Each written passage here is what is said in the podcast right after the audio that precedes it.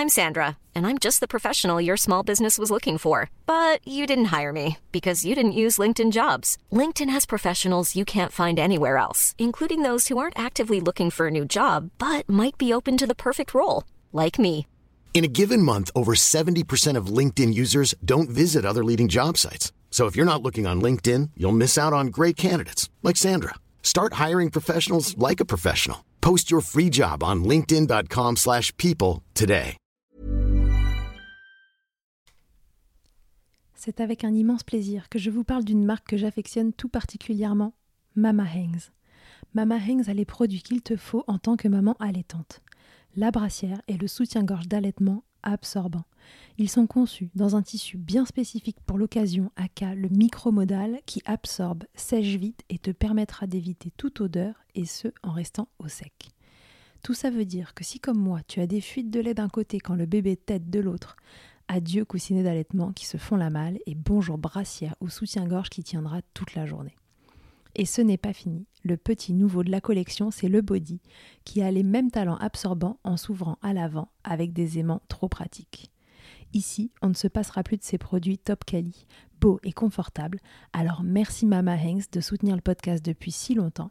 Et si tu veux en savoir plus, rendez-vous sur leur site mama-hanks.com et avec le code MILCHECKER, tu bénéficieras d'une jolie et rare remise de 15% sur ta commande.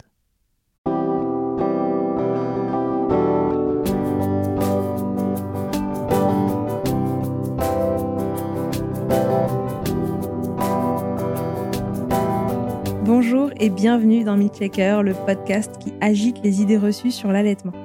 Je suis Charlotte Bergerot-Palisco, je suis ostéopathe de formation et j'ai destiné ma pratique aux femmes et aux enfants, en particulier dans cette période charnière autour de la grossesse, de la naissance et du postpartum, avec une spécificité, trouver et libérer chez les bébés les tensions qui les empêchent de téter correctement, afin de mettre en place un allaitement serein.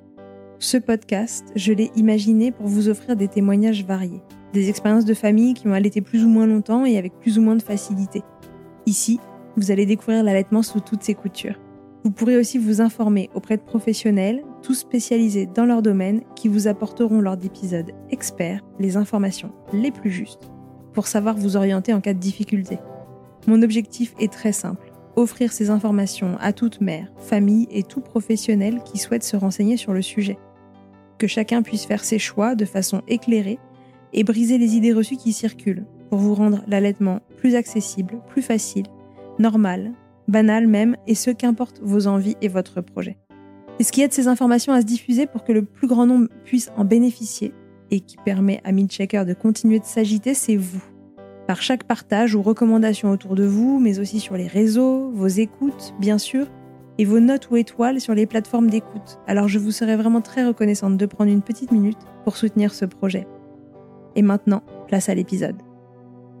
Aujourd'hui, Milchecker a le plaisir de recevoir Carla Ferrari, que vous connaissez peut-être, car Carla était l'une des concurrentes qui aura laissé sa trace dans le Top Chef 2023. Alors, quand durant l'épisode où elle est malheureusement éliminée du concours, Carla nous fait un dessert intitulé Mille ta mère, évidemment le lien avec la mif banane est très vite fait, et moi ça me donne envie de l'interroger, alors que je comprends qu'elle allait depuis le début du concours son fils, et s'arrange pour mener de front sa vie de maman allaitante et sa carrière professionnelle. Alors Carla va vous raconter toute son histoire d'allaitement, qui est terminée le jour où nous enregistrons cet épisode, comment cela a démarré, comment elle s'est retrouvée à participer à Top Chef en plein postpartum, sans renoncer à son projet d'allaitement qui lui tient à cœur. Au programme, démarrage d'allaitement pas si facile, remarques non sollicitées, Top Chef et tournage intensif durant des semaines, tirage de lait insolite au crayon et sevrage tout en douceur. Bref, une belle histoire qui aidera, j'en suis sûre, à normaliser l'allaitement et à se dire qu'allaiter et reprendre le travail, c'est carrément possible. Je vous souhaite une belle écoute. Salut Carla, bienvenue dans Milchecker. Salut Charlotte. Carla, je suis hyper contente de te recevoir. Donc d'abord, est-ce que tu peux te présenter pour les gens qui nous écoutent? Parce qu'en voyant ta photo, je pense que certains t'auront euh, repéré et te connaîtront déjà, mais sait-on jamais? Bah, Moi, je suis Carla Ferrari, je suis cuisinière et euh, j'ai participé récemment à la dernière édition de Top Chef. Voilà, c'est comme ça que je t'ai contactée. contacté. Bon, moi, j'ai suivi Top Chef. Hein, je suis enceinte, pas, pas hyper en forme physiquement. autant dire que mes mercredis soirs, c'était calé. J'étais devant Top Chef jusqu'à pas d'heure. J'étais bien fatiguée le jeudi. Et donc, du coup, j'ai suivi un peu ton histoire. Et puis, euh, au fur et à mesure du temps, j'ai appris que, que tu allaitais ton bébé euh, dans les coulisses de Top Chef, que tu t'étais organisée pour pouvoir mener de front et ta vie de maman comme tu l'entendais et aussi euh, ta vie de, cuisinière et de participer au concours. Et donc ça m'a interpellée, sans parler de la dernière émission où tu participes, où tu nous fais le fameux dessert Milk ta mère, qui a fait un peu parler de lui. Et donc, je me suis dit, il faut que je la contacte et voir si elle veut nous raconter son histoire. Bah, je suis super contente de, euh, de, pouvoir en parler. Comme je l'ai fait bah, déjà à la télé, j'y tenais beaucoup. Et donc, euh, bah, plus j'en parle, et euh, je pense que plus voilà, ça peut décomplexer d'autres mamans qui ont envie de, de vivre leur rêve et, et d'allaiter en même temps. Et, donc, voilà. ouais, ouais. Non, mais je te remercie d'en parler. Je pense que ça va beaucoup aider à normaliser encore l'allaitement qui en a besoin. Alors, la première question que j'ai envie de te poser, Carla, mmh. depuis combien de temps là pour l'instant euh, tu allaites et comment est-ce que euh, tout ça a commencé? Est-ce que pour toi allaiter c'était une évidence ou est-ce que pas du tout? Alors, ça fait combien de temps que j'allaite En fait, c'est que j'allaitais parce que c'est fini depuis peu. J'ai allaité pendant plus, un petit peu plus d'un an, il a 14, 14 mois, donc c'est tout récent. J'ai décidé, moi, d'allaiter un peu parce que j'ai ma maman qui m'en a toujours beaucoup parlé. C'est qu'avec moi, elle n'avait pas réussi à allaiter, elle l'avait très mal vécu. Et du coup, pour mon petit frère, elle s'était vachement renseignée. Elle me racontait qu'elle était une tour de France, des conférences de la League. Enfin, et du coup, elle est devenue un peu fana. Et, à son tour, elle a essayé de me transmettre un peu ça, de me préparer parce que moi, je lui ai un peu, bah oui, j'ai envie d'allaiter, pourquoi pas, c'est normal, on verra ça après l'accouchement. Enfin, c'était pas du tout dans l'ordre de, mes priorités. Et elle m'a un peu mis la puce à l'oreille en me disant écoute, ça se prépare, c'est pas facile. Et heureusement en fait que, que, ma mère était là parce que sinon, effectivement, je me suis retrouvée à la maternité, avec un peu euh, au milieu d'un débat entre euh, des sages-femmes qui étaient hyper euh, pro-allaitement, hyper à, l'écoute et attentifs pour, pour m'aider, et au contraire, d'autres membres du corps médical qui étaient en mode bah non, là, ton fils, il mange, il mange pas, donne-lui du biberon après 24 heures qu'il était né. Et je pense que si j'avais pas eu cette préparation mentale de ma mère qui m'avait un peu martelé comme, bah voilà, comme je suis toute petite sur n'importe quoi, elle martèle et elle a bien fait de me marteler sur l'allaitement parce que sinon, j'aurais sûrement pas osé un peu bah, lever la voix et dire bah non, moi j'ai envie d'allaiter. Il a fallu que tu t'imposes en fait. Je m'imposais ouais, dès le départ et, et je ne je m'attendais pas en fait à me retrouver dans, dans cette situation. Et donc c'était une des nombreuses fois où je me suis dit, ah bah en fait, ma mère avait raison. Les mamans ont souvent raison finalement. Alors toi, tu habites en Italie? Carla. Est-ce que tu peux nous dire si tu as une idée de qu'est-ce que c'est le contexte en Italie autour de l'allaitement? Est-ce que c'est quelque chose justement de, normalisé ou pas du tout? Est-ce que vous, recevez beaucoup d'aide avant l'accouchement, tu vois, pour vous préparer à ça ou non? De là, de ce que je comprends, pas tellement. Pas trop, non, non, je t'avoue qu'au niveau de d'aide bah, publique du système sanitaire, il n'y a pas grand-chose euh, qui, est, mis en place. Enfin, dans ma tête, je vois plein de petits prospectus partout à l'hôpital j'ai les sages-femmes et tout, mais enfin, ça reste assez impersonnel. Dans la société, c'est vrai que c'est quelque chose que, enfin, J'y avais jamais trop pensé parce que je pense que j'ai jamais trop vu beaucoup de femmes à l'été. Oui, on voit pas tellement les femmes aux terrasses de café à l'été. C'est pas quelque chose de complètement normalisé. Non, alors moi, c'est vrai que j'ai habité aussi à Paris et c'est vrai que je voyais beaucoup plus de, de, mamans qui se baladaient au parc, aux terrasses de café avec un enfant qui tète. En Italie, moi, enfin, c'est pas quelque chose dont je me rappelle pré-accouchement, pré-grossesse.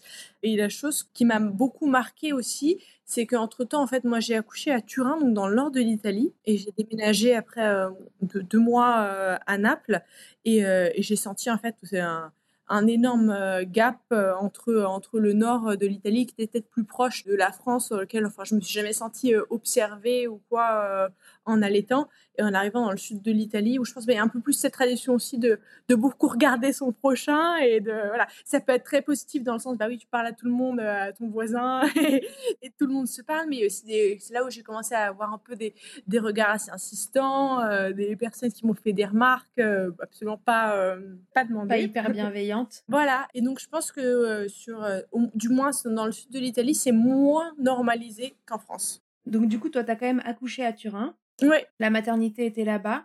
Donc quand tu dis, il y en avait qui étaient hyper pro-allaitement et d'autres qui me disaient de donner de biberon, du coup ça ressemblait à quoi les remarques? C'était vraiment par rapport au sujet que au démarrage, ton fils avait du mal à prendre peut-être et que du coup, il avait du mal à prendre du poids? Ouais, exactement. Ma femme, même à la maternité, donc de manière très précoce, il y a certaines infirmières qui ont décidé non, non, là, il, il pas bien, laisse tomber, on va lui donner un biberon, voilà.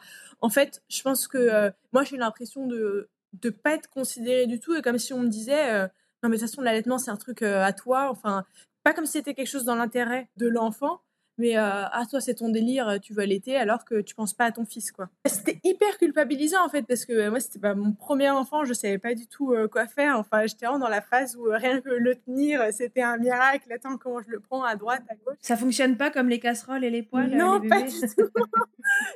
Pas du tout une évidence et c'est marrant parce que quand je pense à comment j'ai fini mon allaitement, ou enfin, où j'allaitais en voiture, n'importe où. Et euh, au départ, enfin, c'était ah, bah, le coussin, la position, euh, le truc, la crème, les coquillages. Enfin, ça me semble. Euh, enfin, j'en rigole. Mais au départ, tout était compliqué. Effectivement, quand, quand quelqu'un du corps médical arrive et dit. En, pour grossir le trait, bah, tu es une mauvaise mère parce que tu veux juste l'allaiter, tu veux pas lui donner un biberon alors que. Enfin, je me souviens une infirmière qui m'a dit Mais attends, mais tu le laisses mourir de faim là Alors qu'en euh, ce dont j'avais besoin, c'était euh, bah, justement une sage-femme qui est venue ensuite, qui m'a expliqué un peu euh, comment le mettre au sein, comment éventuellement essayer de tirer quelques gouttes si vraiment il n'arrivait pas à s'accrocher, enfin des solutions alternatives, qui me dit écoute, si on n'arrive pas à le faire manger, on peut lui donner une seringue, enfin des trucs qui, que moi j'avais beaucoup lu avant, et je me suis dit, enfin, c'est dingue qu'on me le propose pas en automatique, et donc c'est pour ça que, enfin, je me suis heureusement qu'au finalement, moi qui étais super non, je vais arriver, puis on verra bien, euh, tranquille, euh, voilà. Heureusement que je me suis préparée, que je me suis informée et que j'ai pu un minimum euh, m'imposer, surtout en fait dans un moment où tu es vachement de faiblesse parce que tu n'as plus d'énergie, tu viens d'accoucher, tu n'as pas envie de te battre avec personne, tu as juste envie de profiter de ton bébé. Et ouais, c'était pas, c'était pas évident. Ouais, donc toi en fait, on t'a culpabilisé parce que tu allaitais. Bon, il y en a qu'on culpabilise parce qu'elles allaitent pas. Ouais, c'est ça. Chacun son truc. Dans tous les cas, on fait culpabiliser les mères, mais toi, c'était parce que tu allaitais. Très bien. Alors du coup, comment ça s'est mis en place cet allaitement? Euh, Au bout de, combien de, jours ou de semaines, euh, tu as réussi à, trouver quelque chose de fluide et comment ça s'est opéré? Est-ce que a fallu sortir de la maternité? Je suis sortie de la maternité, bon, avec un peu le euh, l'avertissement. fais attention hein, qu'ils grossissent bien, que machin, que truc. dans toute cette histoire, bah, il y avait aussi le papa qui du coup avait super peur euh, qui lui, enfin, était bah, beaucoup moins sensible à l'allaitement, pas l'allaitement. Euh, oui, d'un côté, il, me soutenait, euh, bien évidemment, mais d'un autre côté, bah, sa priorité, c'était de se dire il faut que mon fils aille bien. Il s'était pas informé comme toi, ta mère l'avait pas martelé avant? Non, il était un peu passé entre les gouttes. et voilà, et donc ça a été un peu difficile à, à, mettre, à mettre en place parce que bon, moi, du coup, je culpabilisais, j'étais un peu convaincue que ben voilà, il mangeait pas assez, qu'il prenait pas assez de poids, qu'il fallait que ce soit quelque chose de euh, d'évident et de matériel. Enfin, on a commencé à faire des trucs un peu des années 90, à faire de double pesées avant, après tété. Enfin, je me suis vraiment mis la pression. En plus, je suis assez euh, militaire, dans, pareil qu'en cuisine, quoi. Donc j'aime bien euh, qui sont carrés. Ok, c'est bon, il a pris 10 grammes, il a pris 20 grammes. Enfin, un truc de, de folle si je me si j'y repense maintenant. Et du coup, j'ai dû faire au moins deux semaines de marathon où en fait je faisais la tétée, je le pesais avant, je le pesais après. Si c'était pas assez, je tirais mon lait, je lui donnais au biberon, enfin un truc de, euh, de fou furieux. Ah oui, donc toi qui étais, euh, bon, j'allaiterai, euh, on verra, tu étais quand même passé sur quelque chose de. Non, non, c'est là j'ai commencé, maintenant ça va opérer cette histoire. Enfin, limite dans l'extrême opposé. Un peu aussi par, je sais pas, c'était, enfin, c'est devenu un truc assez ridicule de me dire un peu une revanche. on m'a dit, bah, tu vois, tu es à la maternité, tu n'arriveras pas à l'été, tu verras que j'arriverai à l'été. et, euh, et, au final, ça a été euh, les premières semaines comme ça un petit peu compliquées. Et puis en fait, euh, au final, ça, a commencé à, se mettre en place. Il a commencé à, mieux téter et, tout est bien qui finit bien. Mais en fait, avec le recul, je me dis c'est moi qui me suis tiré une balle dans le pied parce que je faisais toute cette espèce de tralala. Bah, tire le lait, c'était pas sûr, de lui un peu de biberon, mais en fait, du coup, il s'habitue aussi biberon, donc c'était sûr qu'il allait moins arriver à téter. Enfin, c'était un peu un, cercle vicieux, mais, euh, mais sans savoir. Et puis bah, j'étais un peu dans, dans l'angoisse de me dire, euh, enfin, je sais pas, moi quand je suis rentrée, euh, mon expérience personnelle, quand je suis rentrée de la maternité à la maison, je dit, mais attends, mais du coup, bah, il, est à nous là, genre personne va nous contrôler. Enfin, comment, comment ça va se passer? Vous êtes sûr qu'on est, qu'on est capable? Et donc, au moins, le, chiffre de voir bah, des grammes sur une balance, c'était rassurant. Heureusement, heureusement qu'au final, au fil des semaines, ça s'est mis en place sans ça et j'ai réussi à me libérer du, du tire-lait et toutes ces choses-là. Parce que sinon, je pense que ça aurait été, ce serait devenu rapidement invivable si c'était le, quotidien comme ça. C'était juste une question de poids au démarrage ou est-ce qu'il y avait aussi des douleurs pour toi? Non, moi, j'ai jamais trop eu de, de douleurs. Ça, pour le coup, je pense que j'ai eu de la chance parce que j'ai entendu pas mal de témoignages assez difficiles dans ce sens-là. Euh, non, non, moi, j'avais pas forcément de, de douleur. Est-ce que tu t'es fait aider en rentrant à la maison ou du coup, vous étiez vraiment juste tous les trois là avec votre balance euh, pour peser bébé, pour, essayer de comprendre pourquoi ça se mettait pas en place facilement? Parce que c'est quand même long deux semaines, tu vois, euh, pour la mise en place du truc. Est-ce qu'il y a quelque chose qui pouvait expliquer ça? Est-ce que ton bébé au démarrage, il t'était pas forcément hyper bien? Est-ce qu'il dormait beaucoup? Est-ce que, est-ce que sa succion, tu vois, elle n'était pas efficace? Mon fils, il a, en fait, il a eu la jaunisse. Il était un peu KO. Et donc, il dormait beaucoup, il avait du mal à se réveiller pour téter. C'est marrant, j'étais en train de me dire en ce moment qu'il fallait que je fasse un épisode allaitement et jaunisse parce que c'est un vrai sujet. Et moi, je savais pas du tout ce que c'était la jaunisse. Enfin, j'en avais jamais entendu parler. Alors qu'après coup, euh, ma mère m'a dit Toi aussi, tu l'as eu? Bah, C'est un truc super normal. Et, euh, et c'est pareil, ça a été un autre épisode à la maternité où, en fait, on a un peu pris pour une débile. Hein, me Enfin, il a la jaunisse, comme tous les bébés, quoi. Ouais, bah pas tous les bébés, mais c'est vrai que quand ils l'ont, du coup, ça les fatigue vachement et ça aide pas du tout à démarrer l'allaitement sereinement. Et donc, euh, je me souviens, il dormait énormément. Euh, c'était une période, il est né en avril, mais il y avait beaucoup de soleil, donc je le mettais à la fenêtre. je essayer de voir. Euh, et puis après, c'est vrai qu'en fait, moi, je n'arrivais pas trop à, comprendre ça passe, ça passe pas. Mon mari, il a aussi un peu un teint un peu, pas, jaune, mais presque olivâtre. je me suis mais non, non, non, c'est la couleur de son père, c'est pas la jaunisse. une sage-femme que j'avais fait venir deux, deux fois à la maison. Et puis la première fois, c'était un peu bah, la révélation tu vois, une personne qui sait exactement s'occuper des bébés, c'était magnifique. Euh, elle me l'a attaché au sein, elle elle l'a mis sur la balance, euh, tout, tout, tout, tout, tout, Enfin, j'ai l'impression, oh, elle m'a changé mon monde. Et puis au final, euh, bah, la deuxième fois qu'elle est venue, bah, c'était un peu la même chose. Mais je sais, mais quand il pleure, du coup, tu sais pas l'arrêter. Il n'y a pas une technique, il n'y a pas un bouton. Hein. Parce que c'était tellement impressionnant à la première fois. Et, et, au final, bah, voilà, on apprend et ça se fait graduellement. quoi. Ok, donc au bout d'une quinzaine de jours, finalement, tout ça euh, rentre dans l'ordre et t'as ton bébé qui se met à prendre du poids correctement, qui est plus fatigué comme dans les démarrages, et l'allaitement peut vraiment démarrer euh, sereinement. Ouais, exactement. Après, j'ai toujours eu, euh, mais ça, ça a duré, je, me suis quand même un peu inquiétée pendant plusieurs mois parce que ça n'a jamais été, enfin, il n'a jamais pris énormément de poids, ça a toujours été un, un peu un poids plume, enfin, même maintenant, il n'est pas très gros, il est, en fait, il est très grand, il pesait pas beaucoup, et donc, euh, enfin, les pédiatres, ils étaient toujours un peu. Euh, T'étais à la limite. Ouais, un peu à la limite. La, la, croissance était, euh, était régulière, mais elle n'était pas énorme, quoi. Donc, dans les premiers mois, bien sûr, on est, on regarde cette courbe qui, si elle est bien stable, si ça va dans le bon sens. Et puis en plus, bah, il y a eu plein de changements pour lui aussi, un déménagement. Enfin, il est passé aussi à des chaleurs extrêmes où il mangeait moins. Enfin, donc ça se passait bien, mais on était toujours un peu sur le fil de se dire est-ce que, est-ce que tout va bien? Et puis le truc le plus facile, tout le monde, c'était ah non, bah, c'est l'allaitement. Si tu lui donnais du lait en poudre, bah tu saurais s'il mange ou pas. C'est évident. Ouais.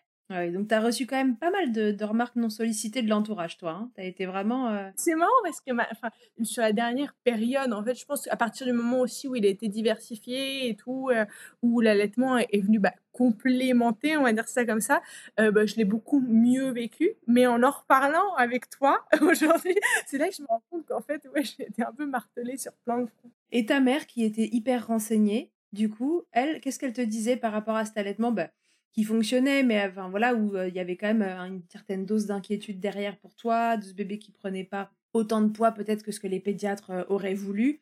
Elle, elle était rassurée, elle te rassurait ou elle, elle, est repassée dans la team des conseils non sollicités Ma mère a toujours été dans la team hyper pro, enfin, mais parfois presque trop tranquille dans le sens où moi je suis maman mais j'ai l'impression que qu'il mange pas. En fait c'était un peu ma seule enfin ma seule ma confidente euh, number one ou que je, savais qu'elle allait toujours me soutenir et toujours aller dans mon sens euh, pour euh, pour l'allaitement. Parfois presque trop parce que j'avais l'impression que voilà quoi que je dise de toute façon c'était l'extrême opposé quoi. Non mais ça se passe bien. S'il a faim il mange. S'il a pas faim il mange pas. Mais c'est très difficile d'entendre ça quand euh, parce qu'elle était loin aussi. Et puis au final, euh, c'est des, oui, oui, des, avis très différents. Et en fait, c'est un mot qui est intéressant, des avis. Il y a, beaucoup de choses qui étaient, bah oui, juste des avis, qui n'étaient pas des, pas des avis médicaux, pas des diagnostics, juste, bah voilà, c'est ce que je pense. Mais en fait, je m'en fiche de ce que tu penses. C'est difficile parce qu'on a envie de se, soutenir, de se sentir euh, soutenu. Mais parfois, bah, l'entourage, même de manière bienveillante, c'est pas trop quoi dire. Donc, Et ton conjoint, il s'est rassuré après, passer les 15 premiers jours, ou il a continué de, de, stresser autour du poids du bébé? Il était toujours un petit peu, un petit peu cette pointe de stress. Elle est restée pendant, pendant quelques mois, mais euh, mais il est devenu plus serein. On a eu euh, un autre épisode de, de, gros stress, je pense que c'était autour du quatrième mois où euh, c'est eu le Covid. Donc là, c'était un rebelote. On était pourtant reparti sur, sur une bonne lancée et tout. Et pareil, là encore, parce que 15 jours où, pour le faire manger, c'était vraiment, vraiment super difficile. Parce qu'il était trop fatigué à nouveau. Ouais, il était trop fatigué. et puis là, c'est un eu, c'est pareil. Enfin, bah, donne-lui de l'eau, donne-lui du biberon, fais ci, fais ça. J'étais désespérée. je sais pas trop. Euh. Mais voilà, on, a, on est passé euh, au-delà de ça euh, aussi. Un peu, bon, moi, je me suis. Enfin, je pense que ça aurait pu s'arrêter à ce moment-là. Parce qu'en Italie, il y a un peu ce, truc des, enfin, des pédiatres, même. Je ne sais pas euh, qui a inventé ça, d'où ça sort, mais tout le monde dit bon, bah, au bout de trois mois, euh, l'allaitement, ça ne sert plus à rien. Quoi. Ah oui, alors chez nous, on est plus sur les six mois. On, commence à décaler euh, cette échéance. Après six mois, tu es devenu dingue. Mais de 0 à 3 mois, c'est bien. De 3 à 6, bon, si ça continue, tant mieux, pourquoi pas, mais voilà. Et après, passer six mois, tu, tu périmes un peu. Ouais. Donc, en fait, moi, juste cette situation. Covid trois mois et demi et où tout le monde disait bon oui bah écoute c'est pas grave l'allaitement c'est fini trois mois il est tout ce qu'il faut euh, on fait pas une scène hein. l'important c'est qu'il guérisse et, euh, et où là ça a été super difficile parce que euh, parce que c'était un peu comme si c'était euh, moi qui voulais l'allaiter et que euh, je pensais à moi. Enfin, c'était un peu. Oui, à nouveau. Et j'avais du mal à, à, me dire, mais non, enfin, c'est difficile à exprimer ce, bah, ce désir d'allaiter parce que c'est bah, pour, ouais, pour le bien-être de l'enfant, pour la santé, pour tout ce que ça peut lui apporter en plus sur le long terme. Et puis pendant un Covid aussi, en fait. Exactement. Et puis aussi pour euh, voilà, les, les, moments de, de câlin, de, de fusion mère et fils. Et quand on dit, bah, ça veut rien dire, ça sert à rien, on s'en fiche, c'est hyper dur à entendre. Donc voilà, moi j'étais un peu la, folle qui faisait le, tour des pédiatres. Euh, je me souviens que je sais plus comment ça s'appelle ce truc-là en français. Enfin, je me souviens qu'on m'avait conseillé des, conseils en allaitement, euh, des dispositifs d'allaitement euh, avec des petits fils là. Le dispositif d'aide à l'allaitement, c'est un fil qui vient pour compléter bébé. Mmh. Voilà, exactement. Donc moi, qui tirais mon lait, qui faisait ça, et puis, enfin, même mon mari me prenait pour une folle à l'époque. Enfin, il essayait de pas trop le montrer. Enfin, je lui ai dit, écoute, moi, je, je, pense que c'est important. Euh, là, on trouve pas d'autre solution. Euh, essayons ça aussi. Enfin, c'est vrai que c'était euh, que c'était comique, quoi. Enfin, moi aussi, je trouvais ça comique comme truc avec euh, mon machin autour du cou, en train d'essayer de complémenter mon fils, alors que c'était pas du tout l'image que j'avais de l'allaitement, euh, ni ce que je voulais. Moi, je voulais un truc facile où je pouvais, voilà, hausser mon t-shirt en terrasse de café, comme tu dis, pour que ce soit partout sans avoir à, transporter des biberons, les ampoules. Enfin, c'était pas du tout l'image que je me faisais de l'allaitement, donc ça a été un peu une période aussi. il y a eu des hauts et des bas, quoi. Ouais, en fait, tu, tu, tu savais pourquoi, euh, instinctivement, tu te disais qu'il fallait continuer. Tu n'avais pas non plus toutes les billes, euh, tu vois, de, des études, etc., pour affirmer euh, ce que tu disais aux autres. Mais bon, en tout cas, tu as tenu le cap, quoi. Démarrage difficile, Covid à 4 mois, ça aura passé tout ça. Et après, ça aura été plus fluide. Exactement. Ouais, ouais. Et puis la diversification intervient. Et là, ça te rassure. Ouais, c'est vrai que euh, et quand j'ai commencé à essayer de le diversifier, bah, il s'en fiche. Enfin, il n'était pas très intéressé par la nourriture. Donc ça m'a d'un côté rassuré en me dire bon bah ça veut dire qu'il prend bien le sein parce qu'il continuait à, à, prendre du poids et tout allait bien de, de ce côté-là. je suis bon, finalement l'allaitement ça va. Maintenant on a on a un, nouveau défi. Et puis euh, bah, un fils de cuisinière, il voulait pas manger. Enfin, c'est vrai qu'il est, même un comble. Et au final, bah, je me suis rendu compte que c'était un peu euh, chaque chose en son temps, quoi. T'avais commencé à quel âge? J'avais commencé un petit peu avant euh, les six mois, euh, cinq mois et demi, euh, à lui donner des petites compotes, des trucs comme ça, mais... il n'était pas prêt? Il en avait rien à faire, non, voilà, il n'était pas prêt. Le pédiatre disait, bon, essaye, essaye. La famille aussi essaye, essaye. Et on est en Italie et t'es cuisinière. J'ai envie de dire, il y a un moment, il faut manger euh, du solide. Hein. Qu'est-ce qui se passe là? C'est quoi ce bébé qui boit que du lait? Une pote de pain une fois par jour, il la foutait par terre. Enfin bon, juste pour dire, euh, pour que voilà, on, lâche la grappe euh, là-dessus. Oui, oui, j'essaye, j'essaye, vous inquiétez pas. Et je pense que, ouais, en fait, aux alentours de 7 mois, il a vraiment été convaincu. Il a commencé à manger de, de tout sans problème. Bon, super. Et alors, au milieu de tout ça, parce que ce qui nous intéresse aussi beaucoup, c'est euh, l'expérience Top Chef. Euh, à quel moment est-ce que tu t'inscris euh, Parce que c'est un concours en fait que vous passez avec des sélections, etc. À quel moment tu t'inscris? Est-ce que c'était même en, amont de l'accouchement, etc. comment ça fonctionne? Alors, en fait, j'étais une situation un peu particulière parce que Top Chef m'avait contacté l'année dernière pour l'édition de, de l'année d'avant. Est-ce que ça t'intéresserait de participer? Si oui, viens passer les castings.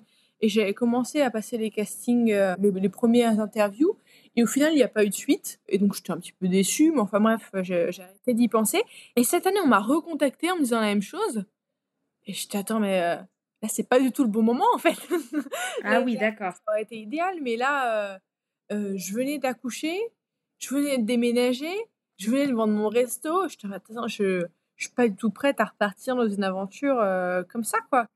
Et en fait, euh, mon mari qui m'a dit, mais euh, pourquoi tu dis ça? Au moment du tournage, euh, il aura grandi, il sera diversifié. Toi, tu, je pense, enfin, tu auras peut-être envie de, faire quelque chose. Et puis Top Chef, c'était un peu un de Tu voulais absolument le faire l'année dernière. Enfin, il m'avait vu dans la phase précédente. Je disais, ah, je veux le faire, je veux le faire, je veux le faire. Et puis là, justement, c'est hors de question.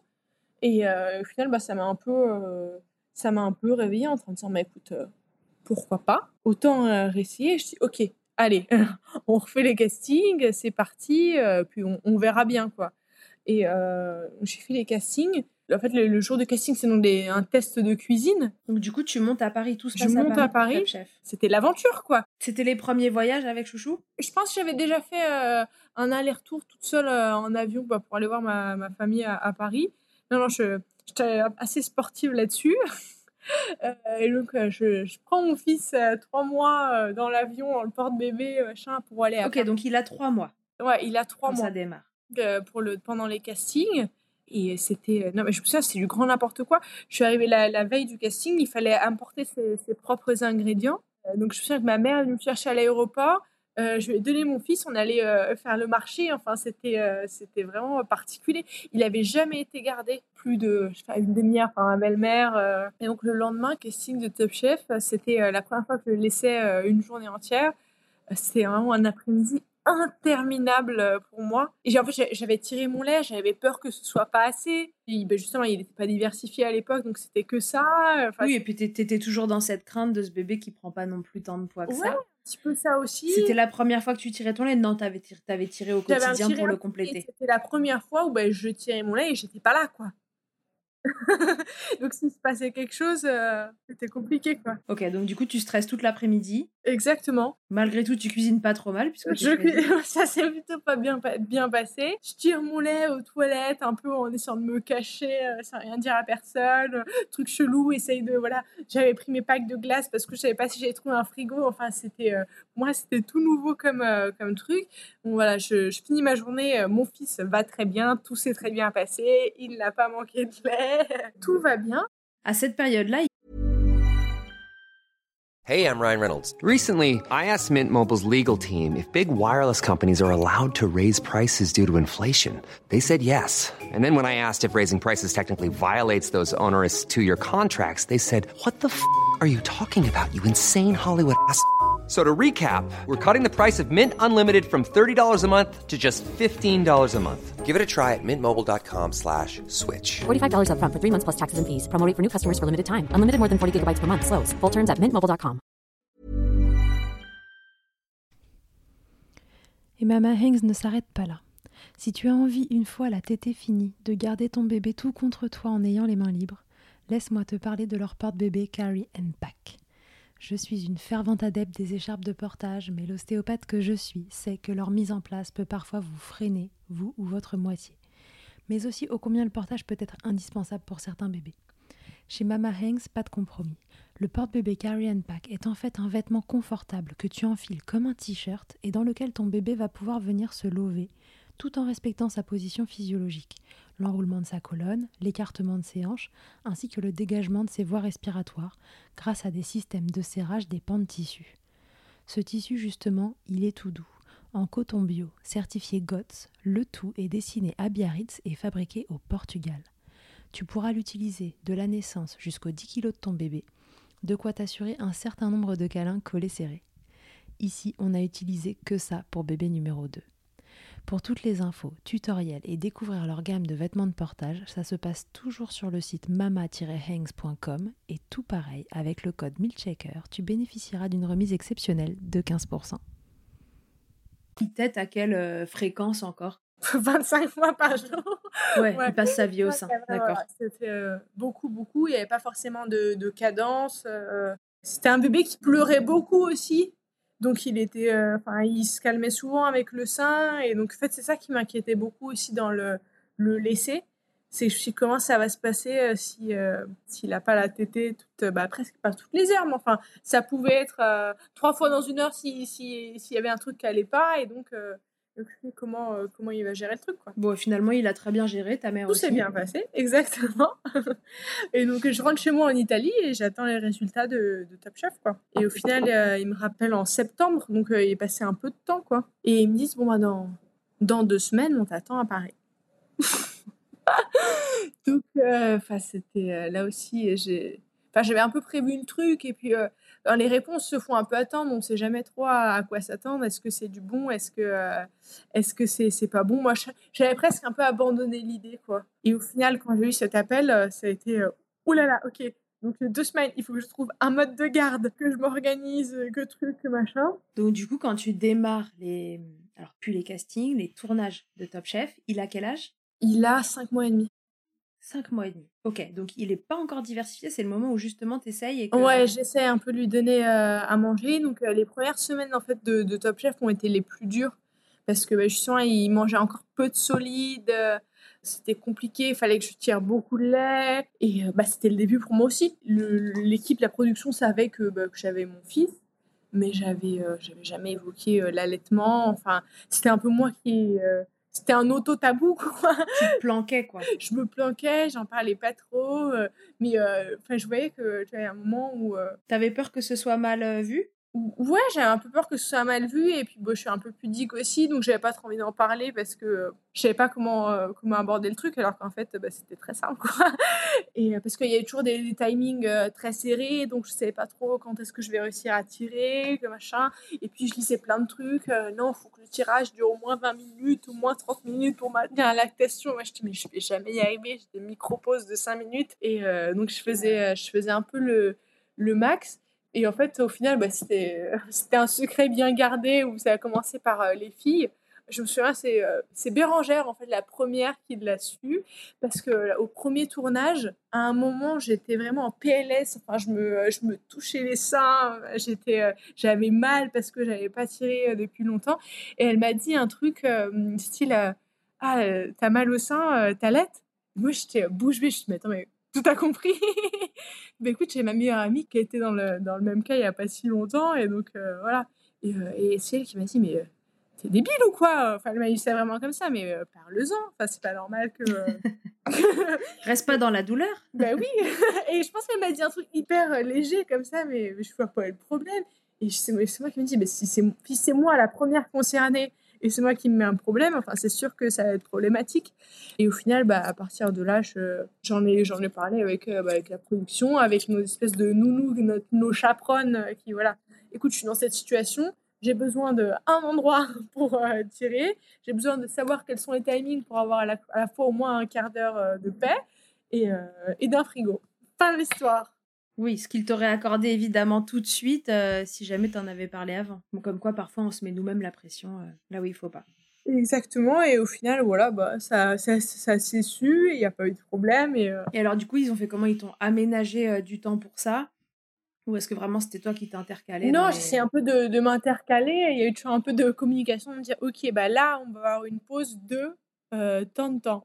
donc, euh, Ok, go. donc tu Tu peux. pourrais. exactement. Ils t'avaient trouvé un endroit sympa? bah, on avait une espèce de loge, donc euh, je me cachais un peu. Ok. Et alors, t'as réussi à tirer facilement? Parce que ça devait faire des journées quand même assez longues, j'imagine, euh, de tournage, etc. Pour toi, en plus, euh, qui avait un bébé qui t'était euh, encore euh, très souvent, alors je sais, non, peut-être un peu moins, l'été l'avait. Pour le coup, ça, j'ai pas eu de, de problème et j'avais un peu d'angoisse parce que quand j'avais tiré auparavant, dans les premiers mois notamment, je sais que c'était pas du tout évident que je récoltais peu de lait. Donc, euh, j'avais un peu cette préoccupation euh, de me dire, euh, oulala, quand ça va être obligatoire et que j'aurais pas trop, euh, j'étais un peu en flux tendu en fait parce que bah, je suis arrivée, je suis arrivée en avion, donc j'avais pas, j'avais pas de stock. Et en fait, ça s'est, ça s'est très bien passé. Ouais, tu tirais ce qui prenait le lendemain, quoi, en gros. Bah, même un peu plus. Donc, non, non, pour le coup, je pense, bah voilà, parce qu'on était déjà dans une phase où l'allaitement marchait bien, où, où, il stimulait bien aussi, même, même la nuit. Donc, enfin, il y avait un peu un, il y avait un bon flux. Et, et pour le coup, cette peur, elle s'est vite, elle s'est vite effacée. J'ai réussi à, à, tirer ce qu'il fallait. Et c'est vrai que c'est tout sauf, sauf courir d'avance, quoi. Et ils pouvaient venir un peu avec toi de temps en temps, c'est-à-dire qu'ils arrivaient à te l'amener pour qu'ils puissent t'aider aussi au sein? Sur le tournage, pas du tout, mais en fait, on était à l'hôtel, pas loin des, des studios de, de, tournage. Et, euh, et, donc, il était avec moi à l'hôtel. Enfin, C'était vraiment le, le parcours du, du, combattant parce que ma mère dormait avec moi et lui à l'hôtel.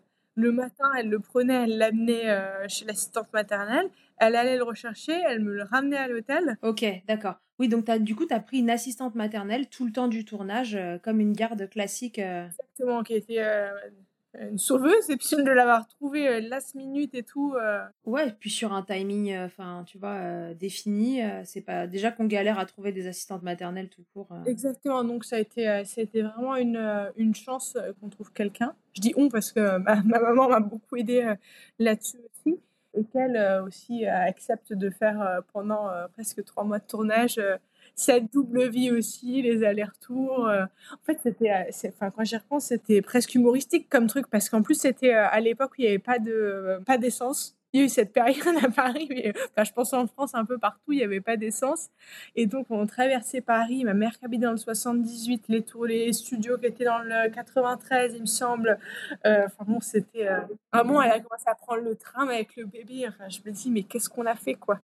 Est-ce qu'il y a un instant où tu t'es dit, si je participe à cette aventure, j'arrête d'allaiter, c'est trop la galère, etc. Ou la question s'est même pas posée? Non, non, pour moi c'était hors de question. Moi c'était c'était à l'inverse. Si j'étais si j'arrive pas à allaiter, bah je le fais pas. Et donc l'allaitement avait pris une vraie place. Euh ouais, non, en fait c'est juste que moi, je, je, savais que c'était être un peu un sacrifice euh, de, de participer à Top Chef, bah, déjà en termes de temps passé avec euh, avec mon fils, parce qu'en fait j'aurais j'aurais eu le choix, j'avais la possibilité de rallonger le congé maternité, de euh, voilà, de, de prendre. Ouais, ça bouleversait tous tes plans. Hein. Et euh, moi, je m'étais dit, bah non, jusqu'à ces un an, j'aimerais bien, euh, j'aimerais rien prendre du recul. Enfin, j'ai aussi vendu mon resto pour ça. maintenant, je me remets dans un autre truc, voilà. Donc, je veux bien faire des sacrifices, oui, mais il faut pas que je veux pas faire ce sacrifice parce que je pense que voilà, c'est quelque chose que je veux pas lui enlever. Ok. Et alors, ça dure combien de temps ce tournage? Ça a duré presque, ouais, presque trois mois, deux mois, un peu plus de deux mois et demi en fait, euh, ça aurait pu durer euh, deux jours aussi parce qu'on ne sait pas. En fait, c'est ça qui est hyper bizarre. Et c'est aussi ce qui, ce qui m'a beaucoup motivé, c'est me dire maintenant que j'ai fait euh, tout ce tralala, le changement de, pays, toute la famille qui est monopolisée pour faire des allers-retours, les assistante maternelles, le truc, ah, le tir. Non, maintenant je reste. pas question de sortir à la deuxième émission. Non. Ok, très bien. Bon, du coup, ça se déroule comme ça pendant deux mois et demi, trois mois où tu fais euh, les allers, enfin, où ta maman fait des allers-retours, l'assistante maternelle le garde, tu tires ton lait, t'es à flux tendu, mais tout ça fonctionne et c'est dans la même période qu'il commence à manger. Ouais, exactement. Il a commencé à manger. Euh, bah, là, pour le coup, c'était un peu un pincement au cœur pour moi aussi, parce que il a commencé à manger euh, un peu avec ma maman, un peu avec l'assistante maternelle, et, pas tant ça avec moi.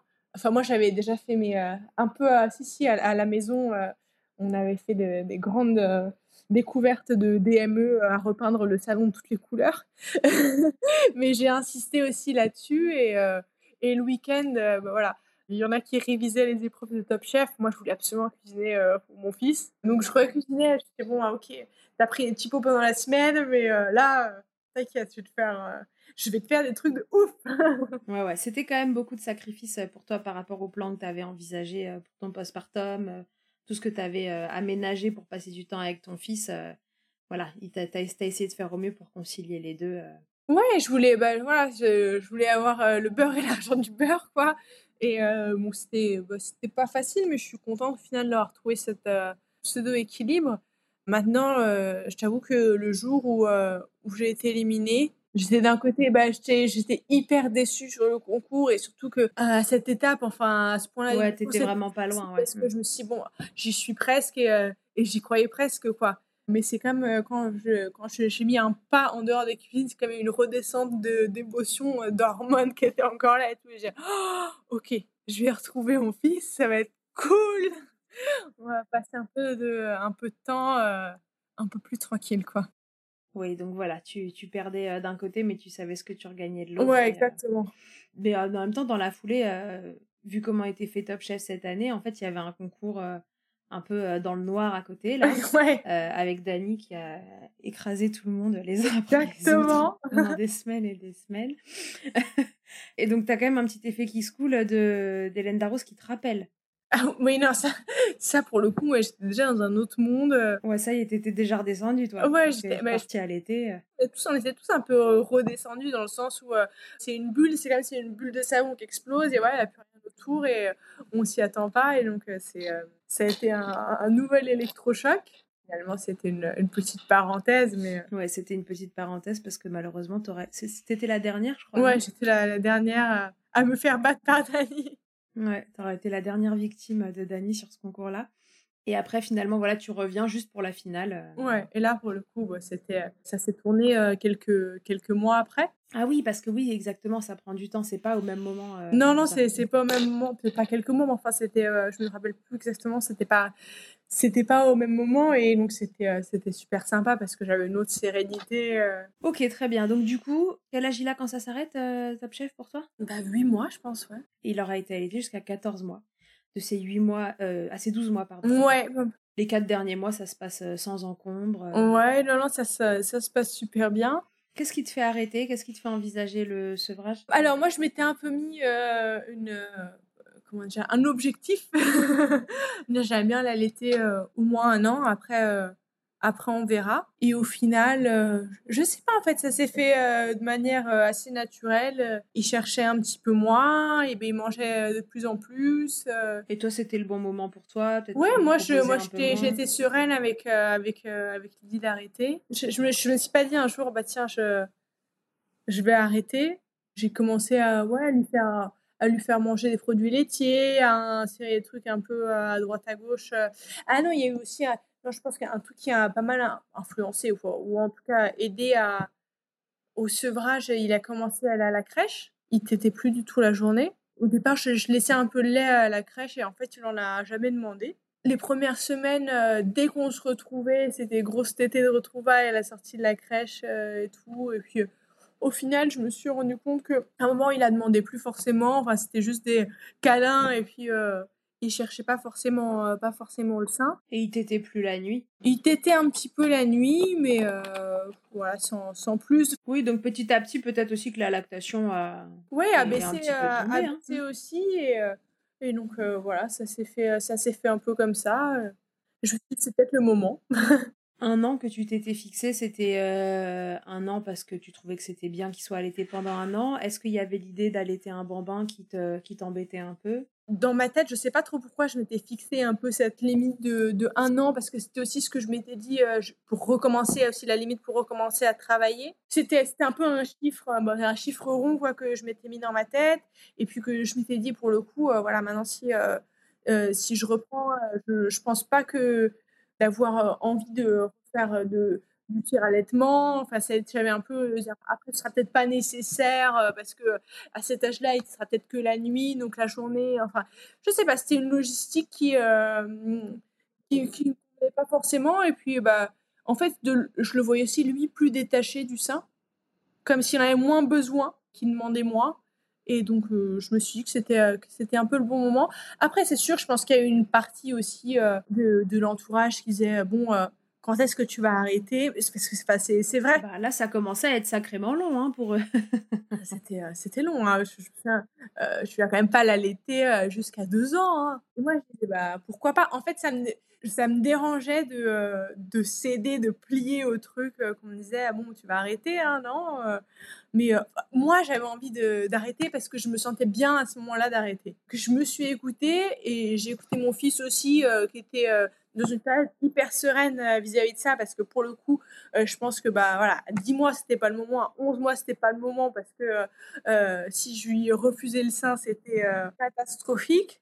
Il a acquis pas mal d'autonomie, je pense aussi à la crèche. Et il avait un rapport différent bah, avec, avec mes seins, avec mon corps. Et voilà, je suis bon, c'est peut-être le, bon timing pour, pour nous deux. Et je dois dire que oui, c'est ça, a matché avec le moment où tout le monde dit bon bah un an, ok, c'est bon, lâche l'éponge. Je me le suis un peu, j'ai essayé de pas trop, de pas trop l'écouter, de pas me dire que que c'était un, choix forcé parce que je pense que, que ça ne l'était pas. Mais je pense aussi que si j'avais décidé de, de, continuer, ça aurait été difficile à vivre par rapport à, à l'entourage. À ton conjoint aussi, tu penses? Ouais, mon conjoint aussi. lui, comme beaucoup de monde, c'est une question aussi d'influence euh, des autres. Quoi. Enfin, c'est un truc, un truc à, domino. Il y a le pédiatre qui te le dit. Il y a la maîtresse à la crèche qui te le dit.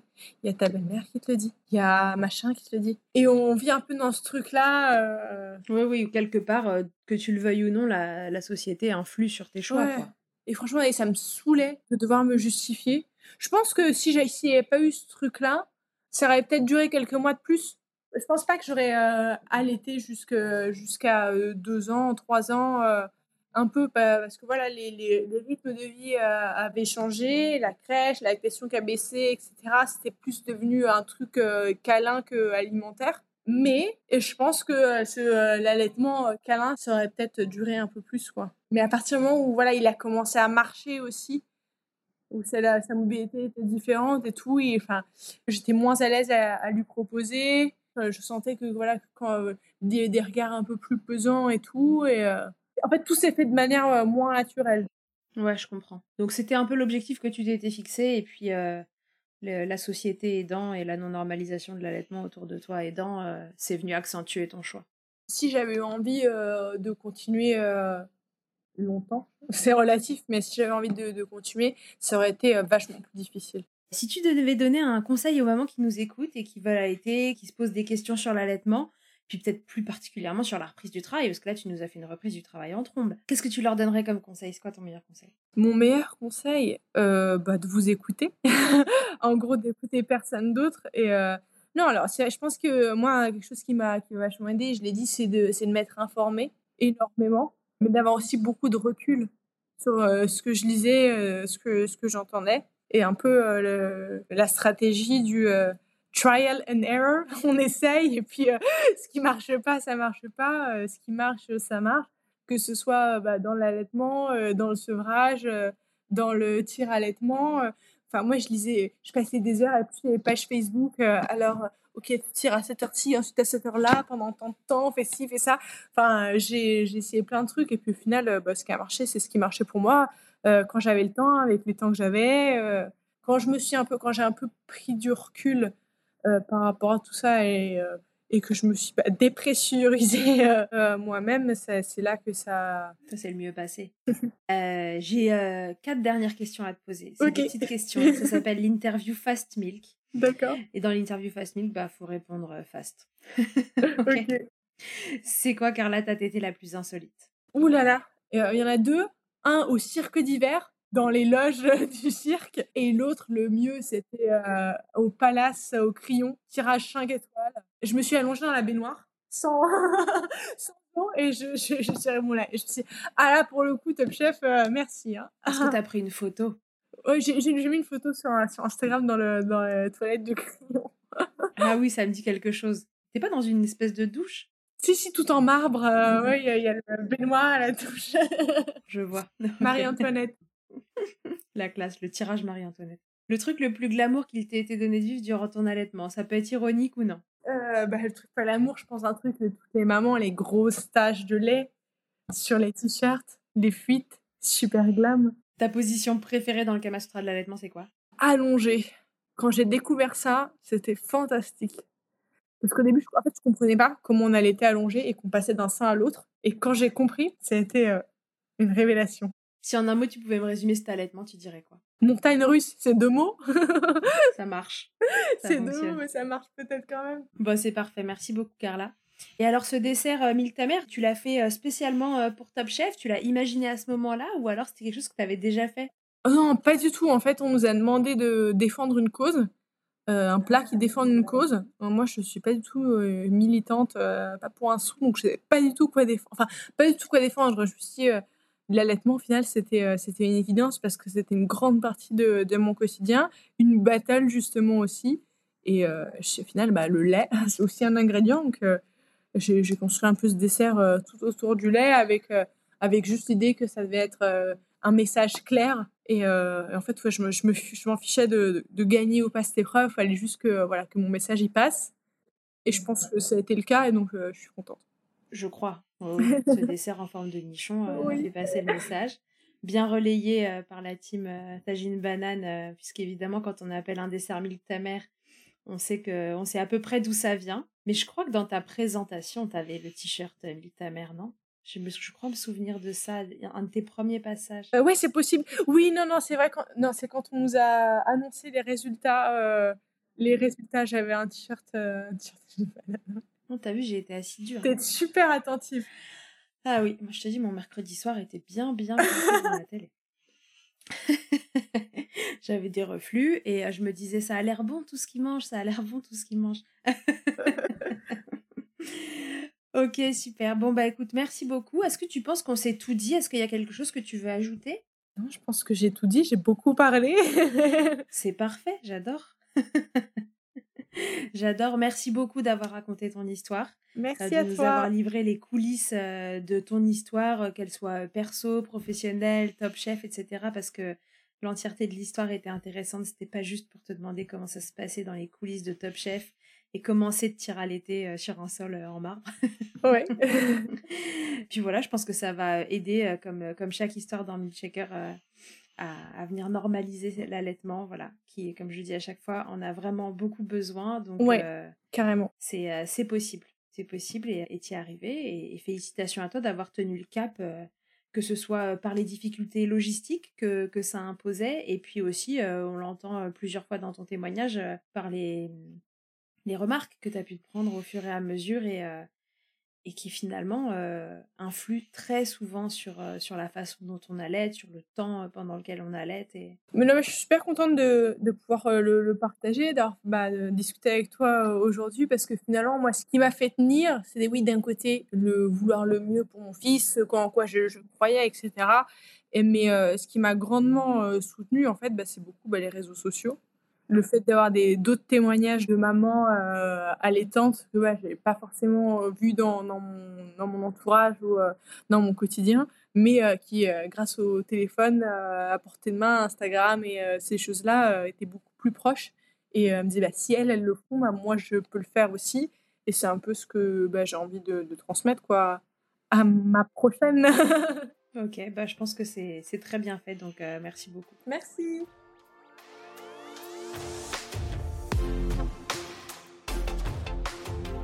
Merci d'avoir écouté cet épisode. S'il t'a plu, je te rappelle que tu peux t'abonner au podcast, le noter sur ta plateforme d'écoute et surtout le faire voyager pour que l'information circule au maximum. Si tu te rends sur milchecker.fr, tu trouveras tous les épisodes du podcast depuis 2020 avec un moteur de recherche pour t'orienter en fonction du sujet qui t'intéresse. Si tu préfères lire ou bien que tu es coincé sous un bébé et qu'il ne faut pas le réveiller, sache que tu y trouveras aussi le blog de Milchecker où les épisodes experts en particulier y sont résumés à l'écrit. Enfin, si tu me cherches en tant qu'ostéopathe pour toi ou pour ton bébé, tu peux me retrouver à Suresnes dans les Hauts-de-Seine en tapant mon nom sur Doctolib et sur mon site internet charlotte-bergerot.fr. On se quitte en musique avec Emma et son titre Blinded, écrit et composé en collaboration avec Nemen. À très vite pour un nouvel épisode et d'ici là, n'oubliez pas, prenez soin de vous.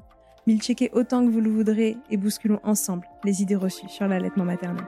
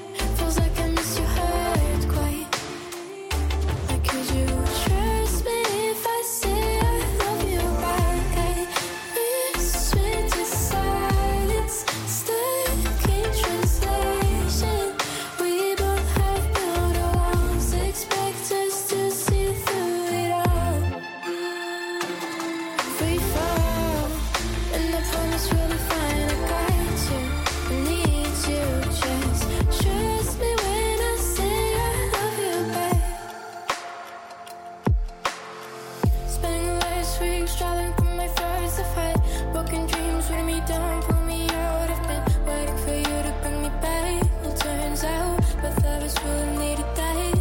Yeah, we crossed paths on the wrong way. Cross looks from the dinner table.